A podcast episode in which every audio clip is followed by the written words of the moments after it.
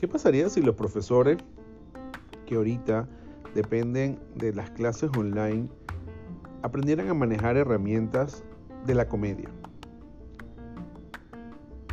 Hola, soy Jean Paul Noel, arroba papá y vamos a conversar un poquito sobre creatividad y educación.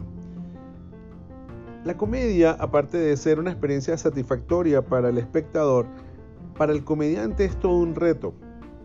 Requiere disciplina, requiere investigación, requiere todo un trabajo de revisión de material y corrección y corrección y corrección. No es tan fácil, se ve muy fácil cuando uno se enfrenta a un comediante y lo escucha y cree que todo lo que está diciendo lo está inventando en ese momento, que es una conversión cotidiana. Resulta que no, todo ese material está preparado, está ensayado, está revisado con otros comediantes.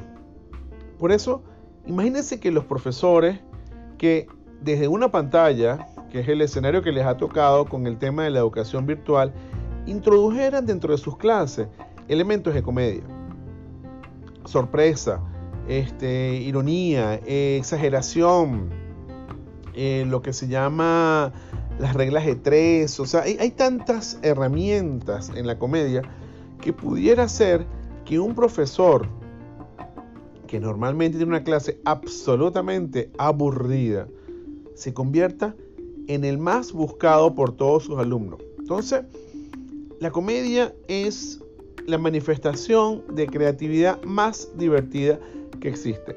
Así que ya sabes, profesor, haga su curso de comedia, lea un poquito, investigue. Soy Jean Paul Noel, arroba papá creativo. Nos vemos en el próximo podcast hablando de creatividad.